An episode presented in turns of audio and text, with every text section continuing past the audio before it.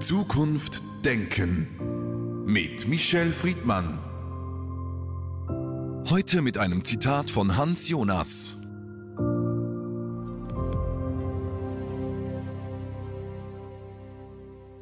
Haltet daran fest, dass wie man denkt, was man denkt, was man sagt und wie man in der wechselseitigen Kommunikation Ideen verbreitet, einen Unterschied ausmacht im Gang der Dinge. Michel Friedmann, es ist nichts Neues, aber die Art und Weise, wie man spricht im öffentlichen Diskurs, in der Res Publica, im politischen Raum beeinflusst auch, was geschehen kann. Das ist das, was uns Hans Jonas sagt. Und dennoch ist die Sprache etwas, was in Verrohung ist und die Sprache ist auch gleichzeitig diejenige, die als Waffe eingesetzt wird im politischen Diskurs. Wie können wir uns also im öffentlichen Raum mit einer guten Sprache vorwärts bewegen? Sprache kann Waffe sein, Sprache kann aber auch äh, Brücken bauen. Sprache sind nicht nur Worte und Sätze, Sprache hat was mit Melonie und mit Tonfall zu tun.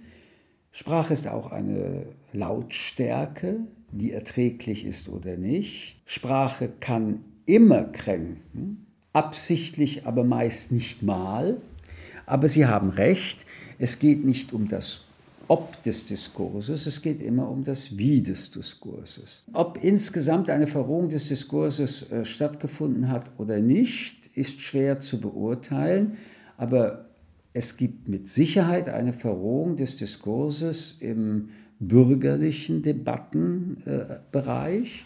Äh, äh, hier ist eine deutliche Verschiebung und Anpassung erstens ins inhaltliche ähm, Vereinfachen gerutscht. Man könnte sagen, das hat was mit den äh, sozialen Medien zu tun und dass die Menschen sich informiert fühlen mit sehr wenig Inhalt. Aber es ist auch äh, eine Verrohung des Monologischen. Das heißt, der Dialog ist gar nicht mehr das Geübte und das Gesuchte, sondern jeder legt sein Häufchen auf den Tisch und äh, hält das für das äh, absolute und das beste Parfum und möchte vom Häufchen des anderen überhaupt nichts mehr in Neugierde ähm, aufgreifen. Und äh, so gesehen verändert sich auch die Erfahrung, die Lernerfahrung, nicht nur, wie reden wir miteinander von der Sprache, sondern auch, wie reden wir miteinander in der Dynamik, in äh, der, der Art und Weise, wie wir uns zuhören müssten, denn äh, nur die Zugewandtheit und Anerkennung zu denen, mit denen wir sprechen, machen uns neugierig genug, um sich einzulassen auch auf Argumente. Und das ist mein letzter Punkt. Wir sind mittlerweile eine meinungsgeschwätzige Debattenkultur.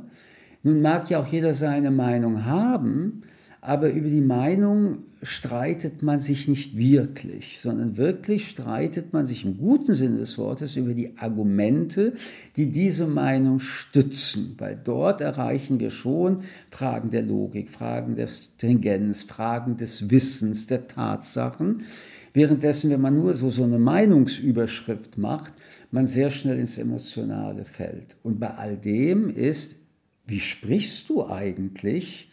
Eine ganz elementare, wichtige Frage.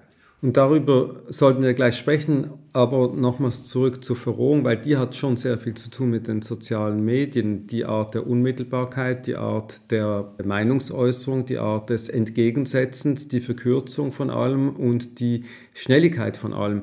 Also die, das Privileg, was Sie oft haben, dass Sie zwei Stunden auf einer Theaterbühne mit jemandem sprechen in aller Ruhe, das gibt es ja in der Realität nicht mehr. Das ist ein künstlicher Ort dann fast. Nun finden aber die meisten Gespräche denn doch nicht nur im digitalen statt, sondern Menschen treffen sich zum Essen, Menschen treffen sich auch in politischen Parteien, Menschen sitzen irgendwo rum und reden. Ähm, Tatsache ist, dass die durchschnittliche Qualität und Länge dieser Reden äh, kürzer und schlechter geworden ist. Auch da man ist, äh, was Konzentrationsbereitschaft und damit auch geübte Fähigkeit äh, angeht, äh, eher zurückgegangen. Früher oder später hat man dann irgendein iPhone in der Hand und ähm, Dann gibt es äh, irgendwelche Nachrichten aus dem iPhone. Also eine verdichtete, konzentrierte Auseinandersetzung zwischen mehreren Menschen ist eher schlechter geworden. Äh, wir wollten aber, und das ist wichtig, dann auch über die Worte sprechen, die Wortwahl sprechen, die Melodie sprechen. Und auch hier ist eher eine ähm, abweisende Debattenkultur entstanden, die deswegen auch abweisend ist, weil die Person, die als Absender einer Nachricht äh, fungiert, sehr viel überzeugter davon ist, ich habe Recht. Und schon die Vorstellung, ich habe Recht, ist für eine Debatte kontraproduktiv.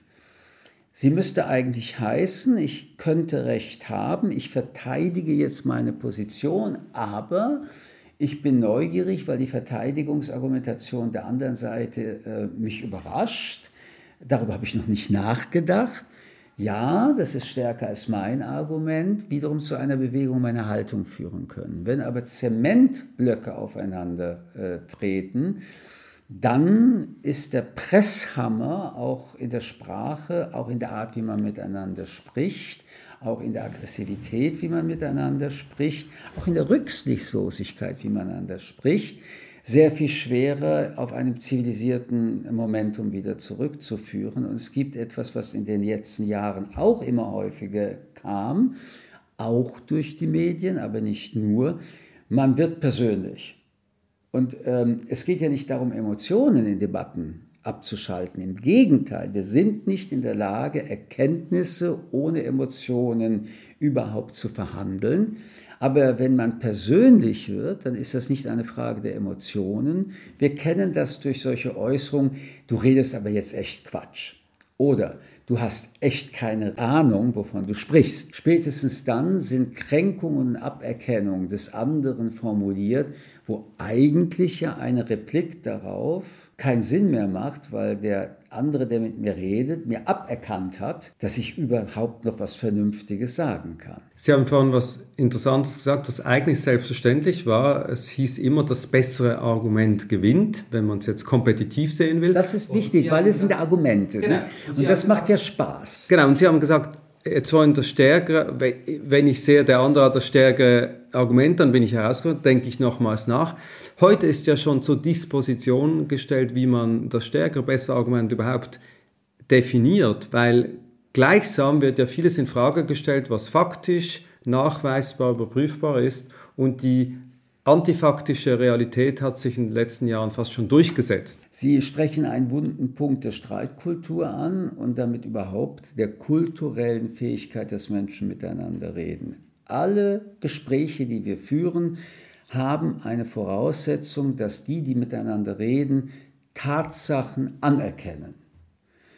Wenn wir uns nicht auf demselben Tatsachen einigen können, führen wir nicht mehr in Interpretation, in Argumentation ein Gespräch, das äh, in irgendeiner Weise uns nach vorne bringt, außer wir verhandeln miteinander, was sehr möglich ist, dass jemand ein Falschwissen hat, ein Halbwissen hat und wo man dieses Wissen äh, dann doch nochmal aufzieht.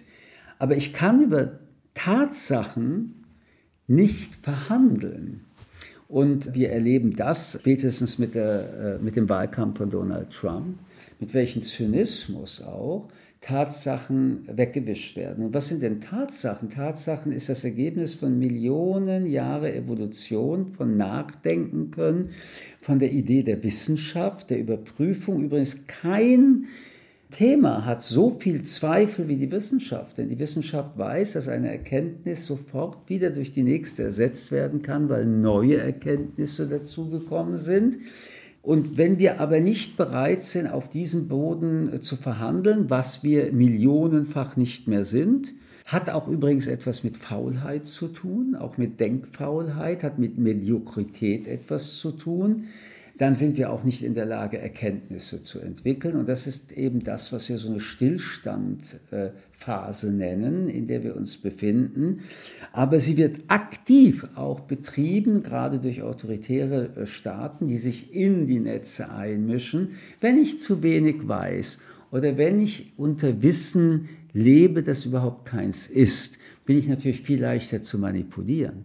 Und die Wut, jetzt kommen wir wieder auf die Form, wenn sich Leute unterhalten, die wenig wissen, die wenig argumentieren können, sie kommt daher, weil sie eben spüren, es wird einem etwas entgegengesetzt, worauf man keine Antwort hat, dann ist die einfachste Methode, sich aus der Affäre zu ziehen und zu sagen, ja, das, was du gerade sagst, das ist eigentlich Fake. Nicht, was ich sage. Du erzählst die Lügen. Du hast irgendwelche Dinge, die du erfindest und jetzt setzt du dich hin, du arroganter Mensch, du linksversiffter Mensch, du was auch immer Mensch und versuchst mir die Lügen als Tatsachen zu verkaufen. Ich habe jedenfalls bis dahin noch nichts davon gehört. So, und damit ist es auch wieder das Ende des Dialogs. Was im Zwiegespräch möglich ist, ist natürlich bei Trump, Sie haben es angesprochen, schwieriger. Bei ihm ist die Lüge fast schon legalisiert und gar nicht mehr diskutierbar, weil er immer schneller ist als die Einzelnen, die ja, dagegen votieren Man kann es noch radikaler würden. sagen. Dort, wo ein Denken, und damit kann man eigentlich den Begriff schon nicht mehr verwenden, darauf basiert, dass nichts wahr ist, dass nichts eine Tatsache ist, sondern dass ich mir die Welt bauen kann, wie ich will. Ein bisschen infantil und regressiv übrigens diese Vorstellung, ist Wissen keine Kategorie mehr. Und wenn also die Kategorie weg ist, dann befinden wir uns wieder im Mittelalter und in der Zeit davor. Denn das Wissen ist ein über Jahrhunderte erkämpfter Vorgang und die Wissenschaft als akzeptierter Bestandteil der Lieferanten des Wissens wird ja auch von diesen Populisten so lächerlich gemacht, vor allem in den Geisteswissenschaften, dass wir von einem Kategorienfehler oder einer Kategorienveränderung reden müssen. Nun ist es vielleicht eine Binsenweisheit, dass die gleiche Sprache, die Goethe und Schiller verwendet haben, war dann auch die Sprache, auch wenn sie sie anders verwendet haben, derjenigen, die mit Propaganda stigmatisiert haben. Es gibt diesen Begriff und darauf spielt Hans Jonas ja an, wenn er sagt, die Kommunikation verbreitet Ideen und wir müssen vorsichtig sein, die einen Unterschied eben machen, wie man sie dann ähm, anwendet und der Gang der Dinge wird beeinflusst. Es gibt dieses Wort vom, das Morden beginnt mit Worten. Das ist dann der Extremfall. Ich finde nicht, dass das der Extremfall ist, sondern dass der Alltag. Die Frage ist, wann beginnt wie überhaupt der Prozess auch des Mordens. Also wir haben zwei Kategorien zu betrachten in diesem Satz das, die Worte töten können, ist äh, unstreitig. Aber ein Tötungsvorgang muss ja nicht mit einer Handlung sofort ins Finale eintreten, sondern es kann in vielerlei Schichten ähm, zum Tod führen, auch mit der Absicht zu führen. Und wir haben dazu eine andere Metapher gewählt, das ist die geistige Brandstiftung, die zur Brandstiftung führt. Und auch schon eine geistige Brandstiftung ist zum Beispiel eine Tötung der Seele. Man kann also Teile des Körpers des Menschen töten mit Worten, ja. Man kann sein Menschsein durch Worte vernichten. Und man kann, wissend, dass wenn man mit Worten, die brennen und die Brennherde hinterlassen, sie so verdichten, dass früher oder später jemand kommt und das auch gewollt oder billigend in Kauf genommen hat, der dann den letzten Brandherd setzt und alle Feuer zusammen verbrennen ähm, den Menschen, also töten ihn.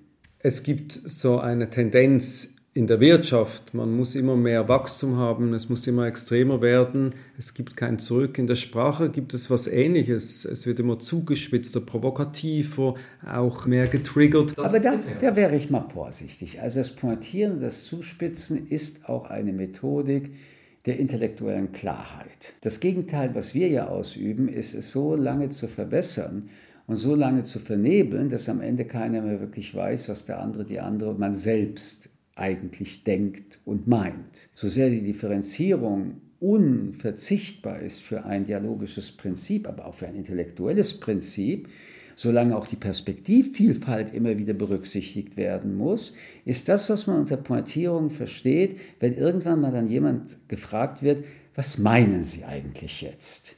Was meinen Sie eigentlich jetzt?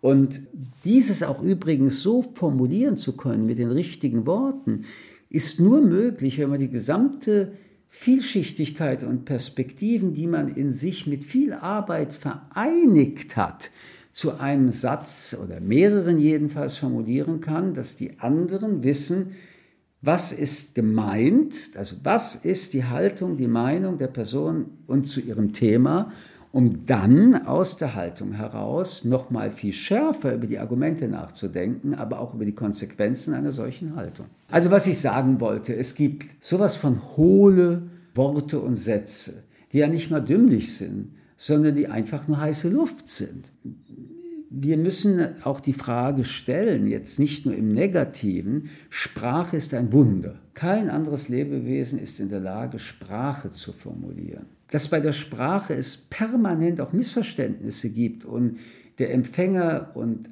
Absenderhorizont sehr selten synchron sind, ist ja eines der ganz großen Herausforderungen im besten Sinne des Wortes. Deswegen frage ich gerne nach, was haben Sie gerade gemeint? Oder wenn ganz bestimmte Begriffe fallen, zu fragen, was verstehen Sie unter Gerechtigkeit oder Freiheit. Damit wir diese Missverständnisse nicht im Raum lassen, die ja dann das ganze Gespräch, falls es ein Missverständnis ist, zu einem Nullum werden lassen. Aber die Möglichkeit miteinander zu sprechen, Gedanken in Worte zu formulieren in einer Sprache, die mehrere Menschen untereinander verstehen, ist die Conditio sine qua non äh, auch eines fortschrittlichen Miteinanders. Ohne Sprache kommen wir nicht voran. Zum Schluss die Frage, weil das jetzt seit Jahren immer wieder in der Debatte ist, nämlich der Schutz der Sprache, also ich sage es jetzt mal unter Anführungszeichen, staatliche Interventionen in Bezug auf die Sprache. Gendern ist jetzt so eine Geschichte. Früher hat es andere gegeben.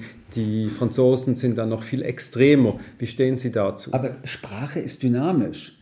Es kommen immer mehr Worte dazu, es kommen auch immer mehr grammatikalische und äh, politische Fragen in die Sprache hinein. Und die Sprache drückt auch den gesellschaftspolitischen Konsens und oder auch Dissens der Gesellschaft dar weil Sie das Gendern ansprechen. Das Gendern ist ein Ausdruck eines Emanzipationsprozesses der sowohl sexuellen Nichtdiskriminierung als auch der geschlechtlichen Nichtdiskriminierung.